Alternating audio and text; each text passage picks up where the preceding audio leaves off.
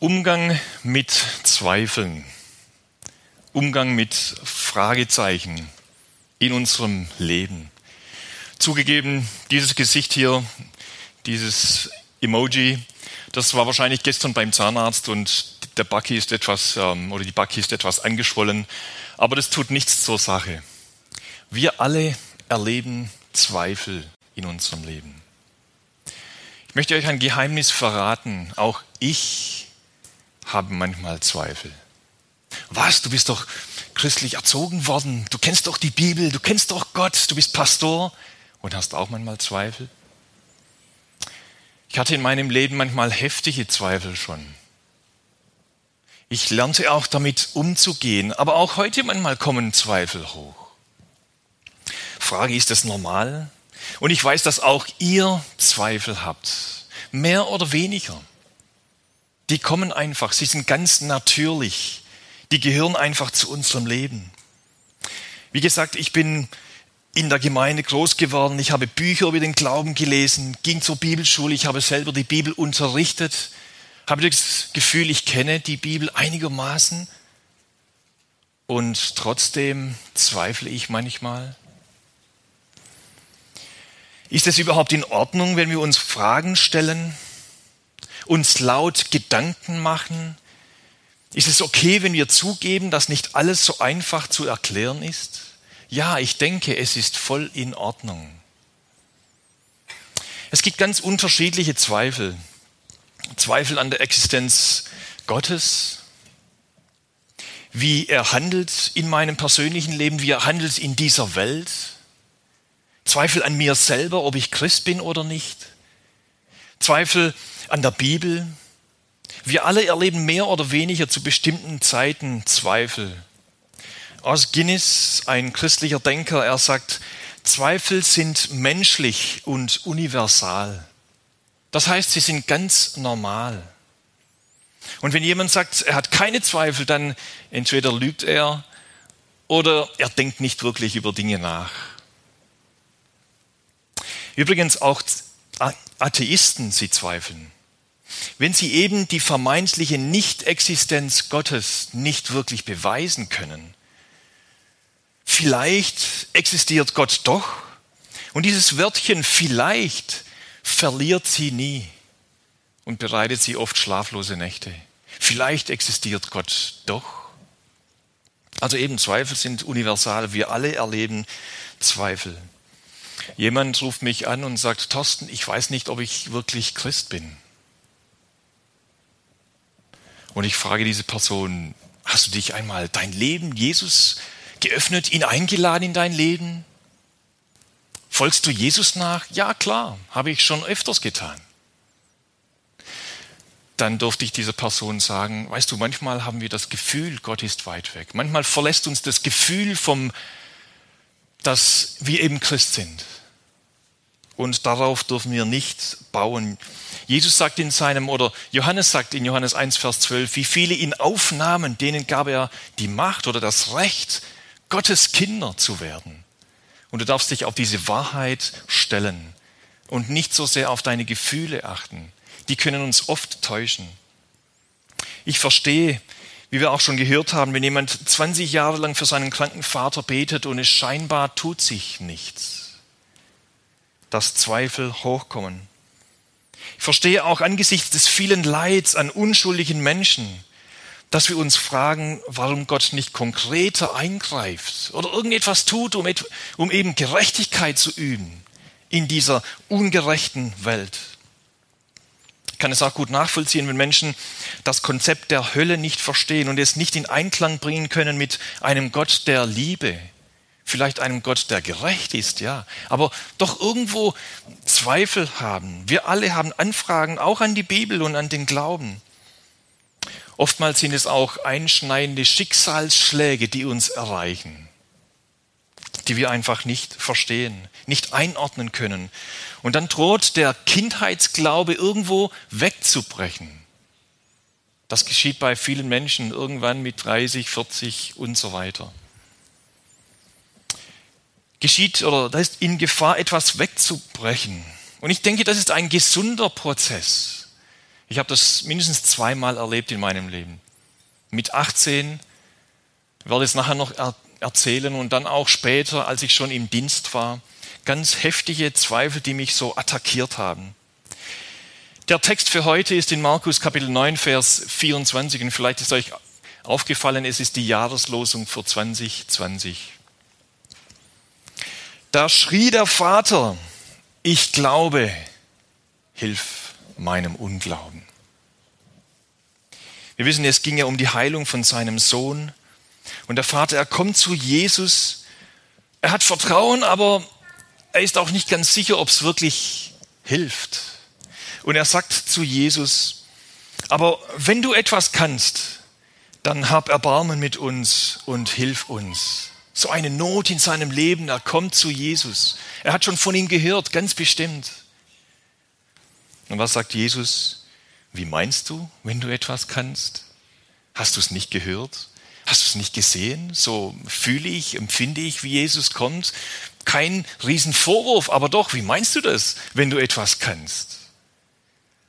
Was soll das heißen? Für den, der Gott vertraut, ist alles möglich.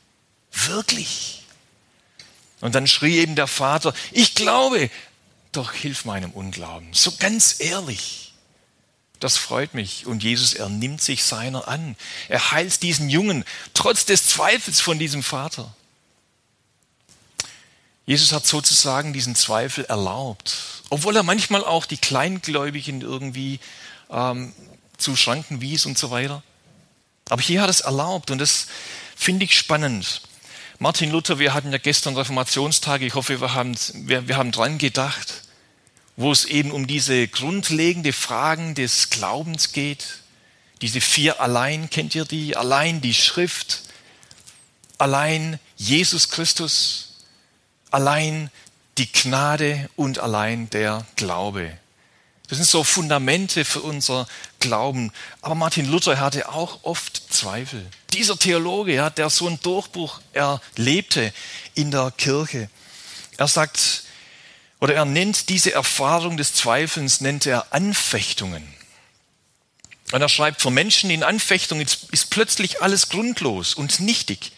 Sie zweifeln am Leben, an sich, eine schlimme Erfahrung, denn mit dem Glauben bricht etwas weg, das tiefer gegangen ist, als es intellektuelle Überlegungen können.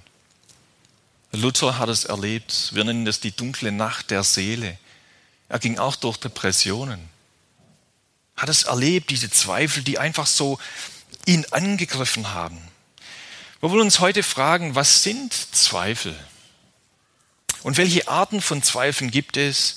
und auch wie wir damit umgehen. Und ich habe hier sechs Argumente oder Hinweise, werde ich auflisten, die mir persönlich ganz ähm, neu wieder Mut geben, trotzdem zu vertrauen. Nicht zu verzweifeln an den Zweifel. Erstens einmal, was sind Zweifel? Im Duden da steht Bedenken, schwankende Ungewissheit darüber, ob man etwas glauben soll oder ob etwas richtig ist. In Papua-Neuguinea sagt man Tupla Tingting. Man hat zwei Gedanken und die zwei Gedanken, sie streiten sich. Zwei Gedanken, nicht ein Sicht, also nicht einen Gedanken. Ja. Und es ist wie eine Person, die da vorne steht. Die Person sollte über die Brücke, äh, über die Brücke gehen, aber sie weiß nicht, hält diese Brücke oder nicht. Zweierlei Gedanken, ja. Wenn es eine Stahlbrücke, eine ganz stabile Stahlbrücke ist, dann weiß die Person, ja, da sind schon wirkliche Brummis da drüber gefahren, Lastwägen und so weiter. Ich habe es gesehen, ich, ich kann dem vertrauen. Natürlich, er hat es gesehen. Er ist Augezeuge von dieser Brücke, dass sie hält. Er vertraut, er zweifelt nicht. Aber wenn diese Brücke eine vermoderte Holzbrücke ist, schon lange nicht mehr darüber gelaufen, er hat auch niemand gesehen, dann zweifelt er. Er steht dort und er überlegt sich, kann ich der Brücke vertrauen? Hält die wirklich? Das ist ein ganz normaler Zustand von Zweifeln. Und Zweifel hängen auch stark mit schwachen Argumenten oder eben mit starken Argumenten zusammen. Ob jetzt diese Brücke hält oder nicht. Zweifel hängen auch stark mit unserer Erfahrung zusammen. Ob wir Erfolge hatten oder ob wir versagt haben eben Schicksale uns erreicht haben und auch mit unserem emotionalen Zustand zusammen. Wir sind alle ganz unterschiedlich. Ich möchte jetzt mal einfach zwei Extreme darstellen. Die ein, das eine Extrem, das sind Menschen, die haben absolut keine Probleme mit dem Glauben. Wie schon erwähnt, sie glauben einfach. Wenn man sie fragt, ob Gott existiert, dann sagen, ja klar, steht doch in der Bibel. Ist doch offensichtlich. Oder sie sagen, ich habe doch mit ihm geredet, ich rede mit ihm, ich kommuniziere mit ihm. Für sie kein Problem. Schön für sie, ich, ich freue mich für sie. Aber sie sind in der, in der Gefahr, leichtgläubig zu werden und vielleicht auch keine guten Argumente für ihre Freunde zu bieten. Eben eine gewisse Rechtfertigung abzulegen für ihren Glauben. Sie sagen einfach, ich glaube einfach. Okay, ja, ist okay. Aber denen machen wir Mut, manche Dinge doch nicht nur anzunehmen, sondern eben weil sie es von Kindheit so gehört haben, sondern wirklich auch nachzuprüfen, nachzuforschen.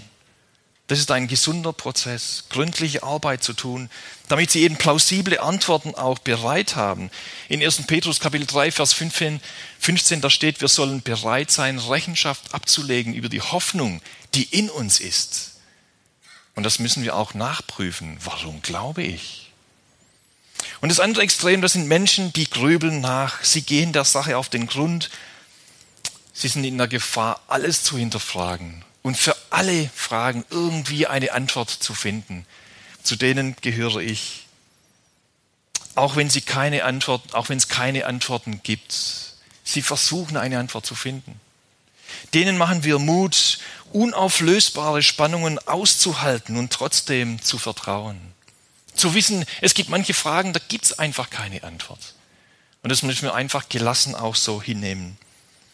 Wie ich schon erwähnt, ich werde am Schluss sechs plausible Gründe für mich geben, warum ich trotzdem glaube, zu diesem dennoch Glauben durchgerungen bin oder immer wieder durchringe. Sind Zweifel immer nur schlecht oder können sie sogar gesund sein? Ich denke ja. Jemand sagte einmal, Zweifel sind gut wie das Fieber, so ein Abwehrmechanismus. Es ist zwar angenehm, Fieber zu haben, aber allemal besser als einem Krankheitserreger schutzlos ausgesetzt zu sein. Und im Normalfall wird der Patient wieder irgendwann gesund, weil das Fieber hat die Krankheit bekämpft und man wird sogar manchmal immun dann und bekommt diese Krankheit nicht mehr. Aber wenn die Krankheitserreger überhand nehmen, kann es einen wirklich dann auch niederdrücken.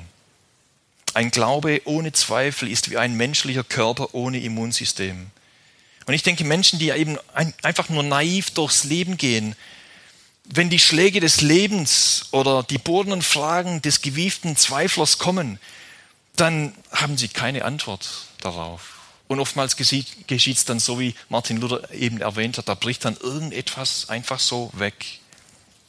Timothy Keller, ein ganz bekannter Theologe, er sagt, der Glaube eines Menschen der sich nicht jahrelang geduldig mit seinen Zweifeln auseinandergesetzt und sie erst nach langem Überlegen verworfen hat, kann über Nacht zusammenbrechen. Das kann gefährlich werden, wenn wir eben nur so naiv durchs Leben gehen. Zweifel sind normal, wir haben es gehört. Sie sind nötig. Es ist nicht sündig und nicht falsch zu zweifeln.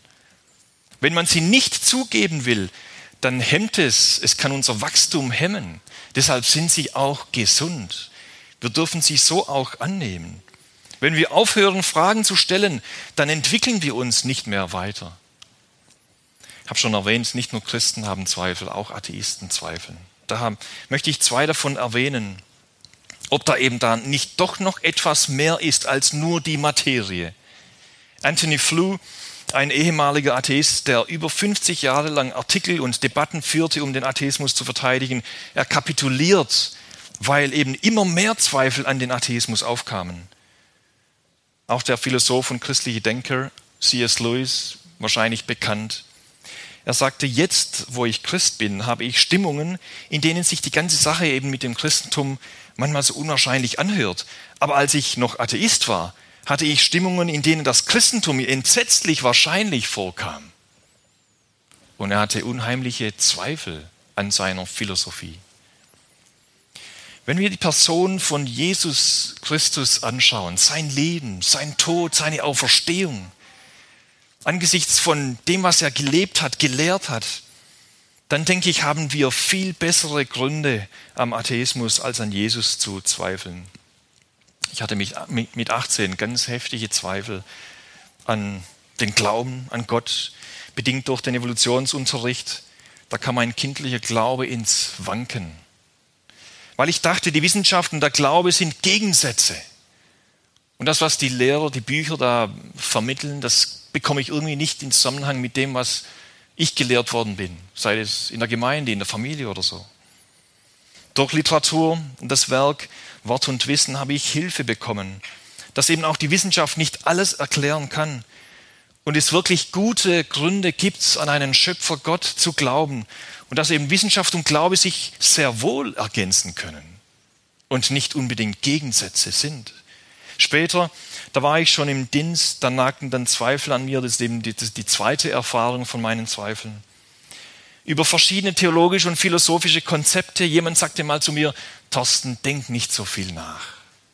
Ist das eine hilfreiche, ähm, ein hilfreicher Vorschlag? Mach dir nicht so viele Gedanken über solche Dinge, das hat mir nicht wirklich weitergeholfen.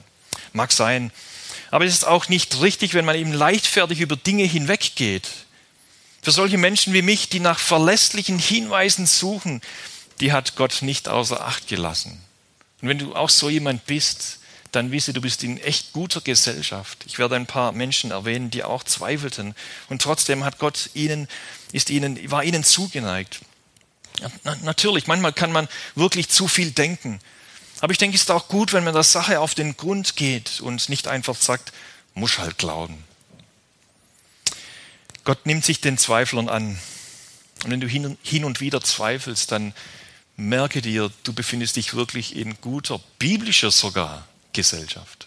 Johannes der Täufer, der von Jesus als größter Prophet bezeichnet wurde, der größte Prophet, er zweifelt an Jesus, obwohl er wusste, wer Jesus war. Er hat von ihm versprochen, er kommt, dieser Messias. Schon ganz am Anfang, Adam und Eva, die ersten Eltern, sie zweifelten daran, dass es das Beste für sie wäre, wenn sie eben nicht von diesem Baum der Erkenntnis des Guten und Bösen essen würden. Eigentlich wussten sie es. Und obwohl sie mit Gott nah unterwegs waren, zweifelten sie daran, an dieser Wahrheit. Die Israeliten, sie zweifelten daran, dass sie das von Gott versprochene Land einnehmen würden, obwohl sie so viele Dinge gesehen haben, die Gott wirkte in ihrem Volk und doch zweifelten sie. Petrus, den kennen wir ja, der Wasserwandler. Er zweifelte an dem Wind, an den Wellen, obwohl er schon einige Schritte gegangen ist auf dem Wasser. Und jetzt kamen die Zweifel auf einmal. Einige der elf Jünger, sie zweifelten bei Jesu Himmelfahrt, obwohl sie ihn gesehen hatten nach der Auferstehung, obwohl sie mit ihm geredet, mit ihm gegessen hatten. Und Jesus, er sendet nur die ganz Treuen, die ganz Starken im Glauben, sendet diese aus. Nein, er sendet alle elf aus, auch die, die zweifelten.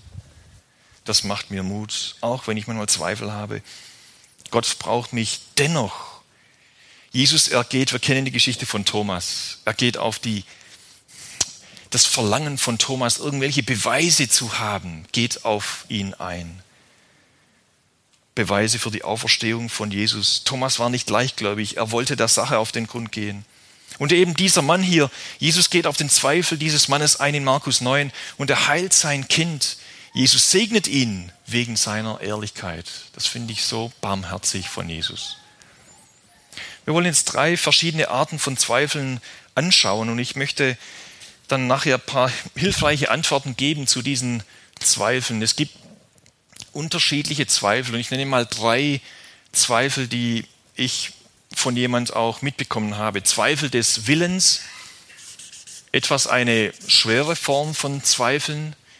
Dann gibt es Zweifel des Verstandes. Und es gibt auch Zweifel der Gefühle.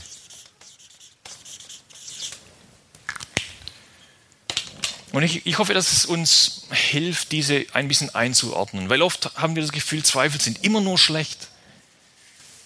Zweifel des Willens, da geht es um unser Herz. Das ist eine etwas schwere Form des Zweifelns, weil es eben hier um Entscheidungen geht. Für was entscheide ich mich? Wir haben Jesus erkannt, das Evangelium gehört, gesehen, wie er wirkt und machen eine Entscheidung, ob wir Jesus folgen oder nicht. Das mussten auch die Jünger tun. Wir lesen in ein, ein Kapitel vorher, in Markus Kapitel 8, da wird beschrieben, wie Jesus die Jünger fragt, was die Leute über ihn sagen. Und da sagten die Jünger, ja, sie sagen, du seist Elia oder Jeremia, ein Prophet oder Johannes der Täufer oder irgendjemand.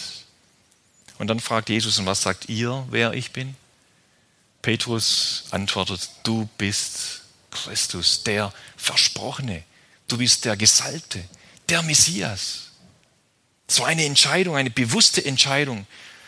Es gibt Menschen, die halten die Wahrheit nieder, obwohl sie es eigentlich wüssten. Ein Atheist, er wurde mal gefragt, ob er seine Ansicht revidieren würde, wenn gewisse Dinge bewiesen würden, dass Gott existiert. Man kann es nicht beweisen, aber selbst wenn es eben ginge und er sagte, er würde es wahrscheinlich nicht revidieren. Ein bewusster Skeptizismus, er wollte nicht glauben. Diesen Zweifel müssen wir herausfordern mit der Wahrheit, diesen Zweifel des Willens. Was ist die Wahrheit? Eine gute Frage. Wenn wir von etwas überzeugt sind, dann wollen wir nicht zweifeln. Da gleicht uns einer Meereswoge, schreibt Jakobus, der hin und her getrieben und aufgepeitscht wird. Er ist unbeständig. Der Zweifel des Willens wollen wir mit der Wahrheit konfrontieren und herausfordern. Ich habe alles auf die Glaubenskarte gesetzt und ich erkläre nachher warum. Dann gibt es eben auch den Zweifel des Verstandes. Da geht es mehr um intellektuelle Fragen, nach Indizien, nach Hinweise. Hat Gott genug eben Hinweise seiner Existenz gegeben? Wie sieht es mit Evolution, mit Schöpfung aus? Das sind Zweifel des Verstandes. Die sollen wir mit Nachforschen angehen. Nimm dir Zeit und forsche nach.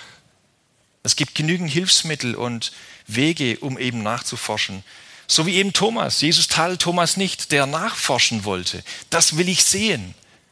Das will ich wissen eben stichhaltige Argumente für die Auferstehung und Jesus, er begegnet ihm.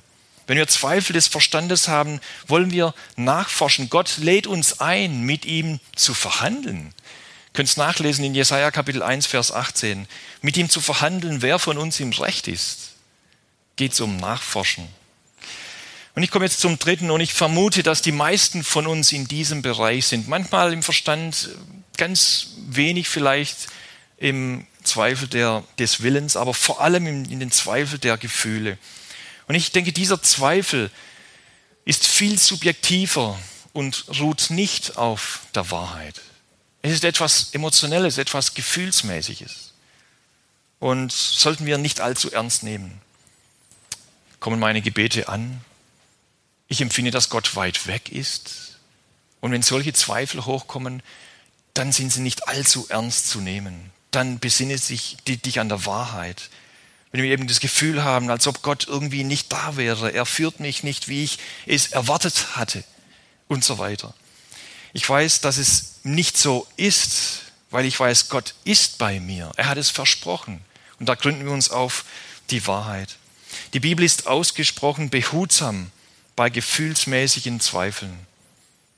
Wenn ich zweifle, dann meine ich schnell, ich bin eben kleingläubig oder sogar ungläubig. Und da kommen auch schnell Schuldgefühle hoch. In Judas Kapitel 1, Vers 22, da steht, dass wir uns den Zweiflern erbarmen sollen. Seid behutsam mit ihnen. Ein wichtiger Hinweis, auch im Zusammenleben in der Gemeinde. Und Vers 24, da steht, der Herr kann euch bewahren vor dem Straucheln. Gefühlsmäßige Zweifel. Gott, er bewahrt mich, dass ich eben an den Zweifeln nicht verzweifle, so wie auch Asaf in Psalm 73, der hatte ernsthafte Anfragen an der Führung Gottes. Warum geht es denen so gut und so weiter? Und ich glaube doch. Aber er ringt sich durch zu diesem dennoch Glaube. Und das freut mich. Dennoch bleibe ich stets an dir, denn du hältst mich. Und Elia, den kennen wir, er befindet sich in einer tiefen Depression, Zweifel des Gefühles. Es freut mich sehr, wie Gott diesem Mann begegnet. In Depressionen, da verschwindet der Glaube irgendwie so automatisch. Das habe ich auch persönlich erlebt. Da geht es um das Gefühl des Verlassenseins. Das ist kein willentlicher Zweifel. Gott sagt zu Elia, steh auf und iss, du hast einen weiten Weg vor dir. Wie begegnen wir diesen emotionellen oder diesen gefühlsmäßigen Zweifeln? Da braucht es Heilung, es braucht vielleicht Ruhe, genügend Schlaf, braucht vielleicht ein gutes Essen, Reden, Freundschaft. Das ist eine gute Therapie. Ganz natürliche Dinge, natürlich auch Freundschaft mit Jesus, mit ihm unterwegs sein, ihm alles sagen können. Ich denke auch Unterstützung von anderen Christen, wir nennen es Seelsorge, ein Gespräch mit anderen. Das brauchen wir und das tut gut. Das kann unheimlich helfen.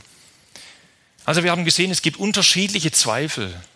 Wir begegnen diese Zweifel entweder mit der Wahrheit, mit Nachforschen oder eben auch mit Barmherzigkeit. Aber ich denke, Zweifel können den Glauben stärken. Und ich habe auch schon entdeckt, dass wir, dass es gut ist, wenn wir unseren Zweifel auch manchmal anzweifeln. Was ist der Glaube? Als Gegensatz zum Zweifel oder Gegensatz vielleicht nicht unbedingt. Was sagt die Bibel? Was ist der Glaube? In Hebräer Kapitel 11, Vers 1 und Vers 6, da steht, dass der Glaube eine vertrauensvolle und zuversichtliche Grundhaltung ist, für das wir uns auch entscheiden. Da steht, er ist die Grundlage unserer Hoffnung, ein Überführtsein von Wirklichkeiten, die man nicht sieht, sonst wäre Glaube nicht Glaube. Und die Bibel sagt, wer zu Gott kommen will, der muss glauben. Es ist auch ein Geschenk, steht in Epheser 2, Vers 8, ein Geschenk von Gott, wenn wir glauben können. Das dürfen wir immer wieder auch dankend annehmen. Danke, dass ich glauben kann. Und eben in diesem Geschenk kann mein Vertrauen tiefer werden. Auch wenn ich nicht immer nachvollziehen kann, was Gott tut oder wie er denkt. In Isaiah Kapitel 55, da steht, meine Gedanken sind nicht eure Gedanken und eure Wege sind nicht meine Wege. Da ist Gott einfach größer als wir. Wenn wir glauben, dass Gott seine Zusagen erfüllen wird, obwohl wir nichts, noch nichts davon sehen, dann beweisen wir echten Glauben.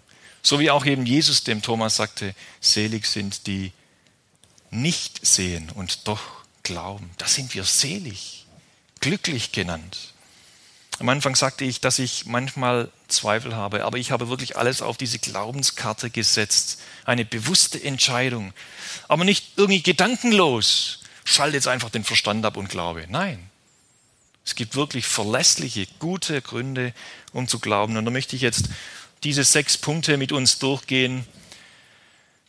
Vielleicht ein bisschen philosophisch und so, aber versucht man einfach mitzugehen. Erstens einmal, ich glaube, weil etwas aus dem Nichts entstanden ist.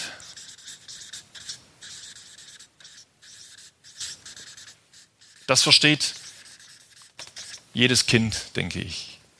Etwas aus dem Nichts. Materie entsteht nicht einfach so. Es muss eine höhere, komplexere Ursache haben, dass dies in Erscheinung hervortreten ließ. Ich denke, das ist ein starker Hinweis auf etwas, das außerhalb von Raum und Zeit steht. Etwas Übernatürliches. Die Materie entstand aus dem Unsichtbaren, aus Geist, eben von Gott. Natürlich sagen dann manche, ja, wo kommt dann Gott her? Aber das kann man nicht erklären, weil Gott einfach nicht in unser Verstand passt. Über Raum und Zeit. Etwas Unendliches, Übernatürliches. Es gibt deutliche eben Hinweise, es sind, nicht, es sind keine Beweise, aber Hinweise, man kann sagen, Fingerzeige auf Gott, auf den Glauben. Wir können Gott nicht sehen und nicht beweisen, sonst wäre eben Glaube nicht Glaube. Aber es ist kein absoluter blinder Glaube, eben wie ich schon erwähnt habe, Verstand ausschalten und einfach glauben. Nein, es sind verlässliche Hinweise. Und eben dieses etwas hier, das ist nicht nur etwas Chaotisches oder so, sondern wirklich etwas Wunderbares.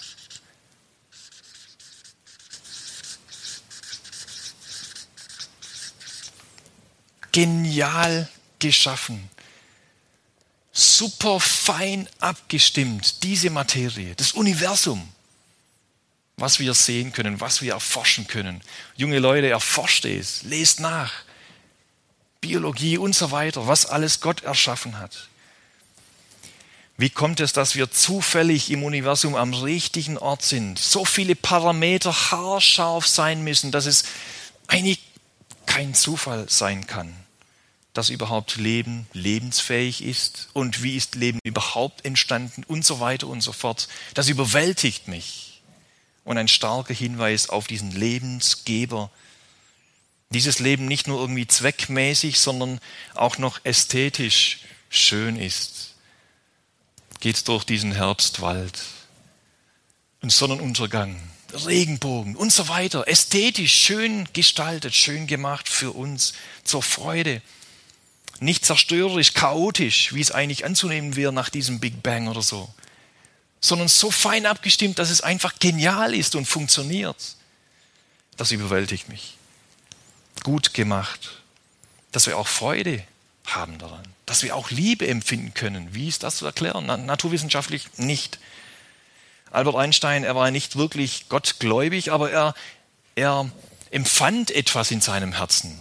Er sagt, meine Religion besteht aus demütiger Anbetung des unbegrenzten höheren Geistes, der sich in den vielen Einzelheiten offenbart, die wir mit unserem kleinen und schwachen Verstand beobachten können. Diese tief gefühlsmäßige Überzeugung von der Gegenwart einer höheren, denkenden Macht, die in dem unverständlichen Universum offenbart wird, bildet meine Vorstellung von Gott. Noch nicht konkret Jesus Christus, so, so ziemlich vage, was er glaubt, aber doch, da ist irgendetwas. Und die meisten Menschen, wenn man sie auf der, auf der Straße trifft, dann sagen sie, ich weiß schon, dass da irgendetwas ist, ja.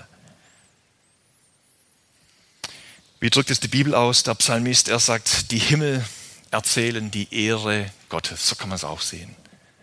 Und die Feste verkündigt seiner Hände Werk. Eben der Glaubende, er sieht es durch diese Brille. Wunderschön, wunderbar gemacht für uns. Und dann drittens, wir alle haben als Menschen ein Verlangen nach Sinn und Seligkeit.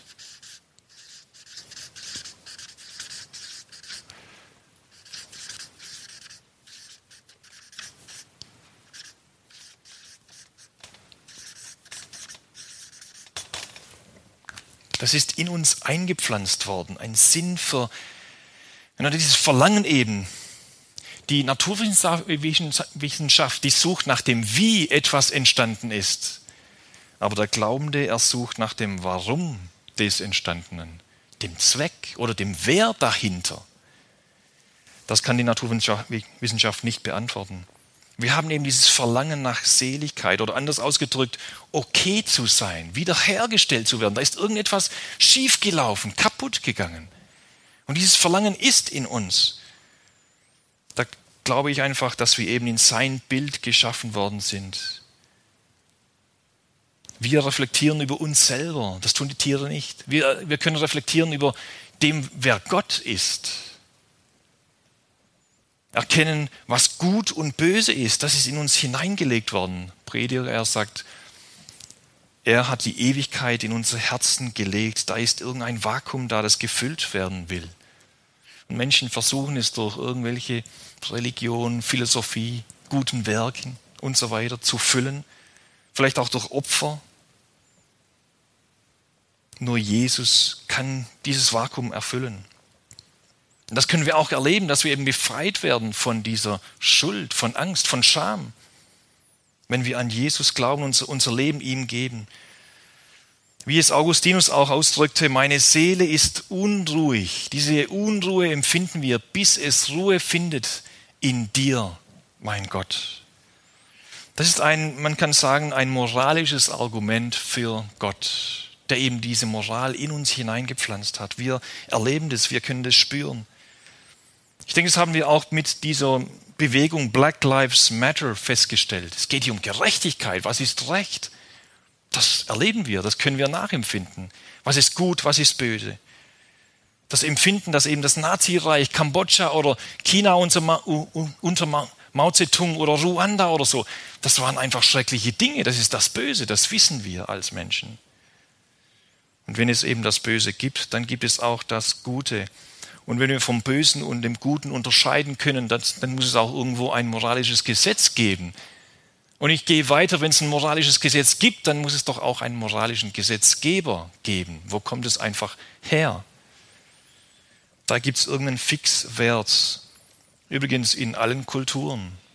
Vielleicht ein bisschen unterschiedlich, aber doch so der Grundtenor Thema. Die, die wissen, was gut und nicht gut ist. Die Tiere interessieren sich nicht dafür. Die fressen einander. Oder mein Hund, wenn ich einen hätte, ja, der würde nicht zu mir kommen und sagen, es tut mir leid für irgendetwas. Der empfindet es nicht. Der hat es nicht eingebaut in sich. Aber das sind eben so mal drei Hinweise auf Gott, auf den Glauben. Aber mein Hauptgrund ist eine Person.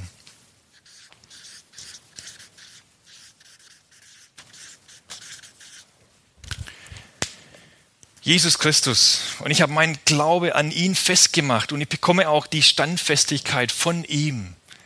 Sein Leben, seine Lehre. Wenn wir lesen von seinem Tod, seiner Auferstehung. Und es gibt wirklich ganz gute, stichhaltige Argumente für seine Auferstehung. Forscht es nach, lest nach.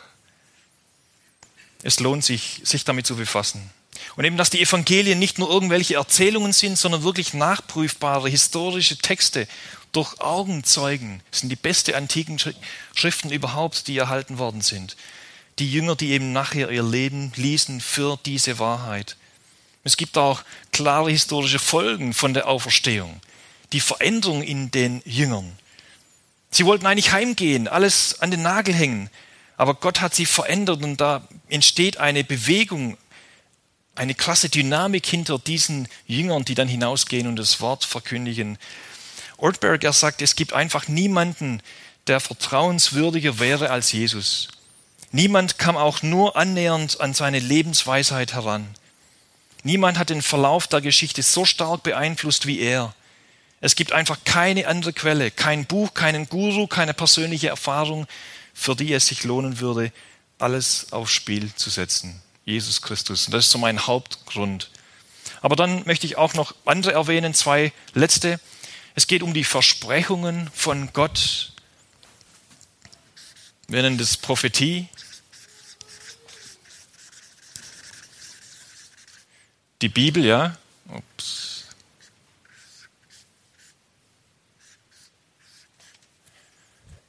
Was Gott eben im Alten Testament verheißen hat, prophezeit hat, das ist im Neuen in Erfüllung gegangen. Und da lohnt sich auch mal dann da ein bisschen nachzuforschen, um was geht es eigentlich bei der Bibel. Ich möchte weitergehen. Ein letztes Argument für mich, ein starker Hinweis ist, weil ich schon Gott erlebt habe. Man könnte sagen, ja, das ist ziemlich subjektiv. Kann jeder erzählen. Klar. Aber das kann mir auch niemand nehmen. Ich habe es erlebt, dass Gott von Schuld befreit.